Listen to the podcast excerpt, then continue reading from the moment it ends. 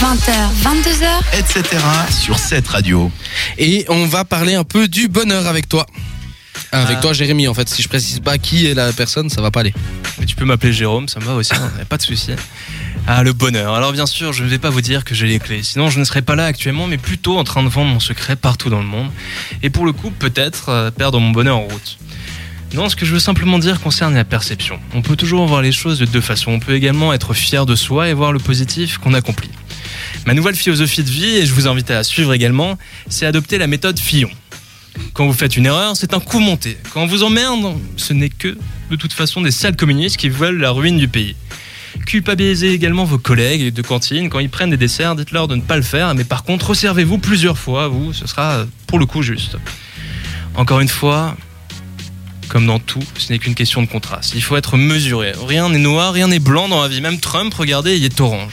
Pensez à ce commercial qui bégaye, à cet imprimeur daltonien, à ce coach de vie bipolaire, à ce pilote d'avion des plus biguileux sans lunettes.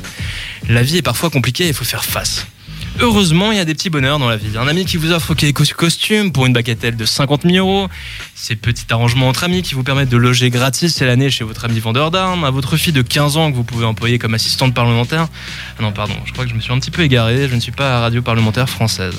Le bonheur, il est simple, il est aussi parfois compliqué, quasiment aussi simple que toutes les banalités que je suis capable de vous débiter. D'ailleurs, je vais bientôt faire un livre avec Bernard Henriévi sur... euh, qui s'intitulera en fait, euh, je sais plus, voilà, c'est exactement Bernard Henriévi. Je sais plus, voilà, très bon titre. Je sais plus, voilà, très bon titre.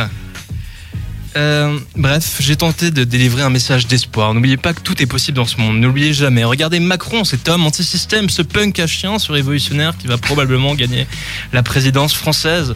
Cette ravissante jeune femme qu'on nomme Marine Le Pen et qui prône la liberté d'esprit, l'ouverture au monde et aux autres. Tout est possible, la tolérance vaincra. Enfin, peut-être, en attendant, rien ne sert de s'énerver. Et quand on le fait, mieux vaut suivre les conseils d'Aristote tout à chacun peut se mettre en colère. C'est chose facile. Mettre en colère contre la juste personne au juste moment pour une juste raison et de la juste manière, voilà qu'il est moins. La vie est belle, prenez soin de vous.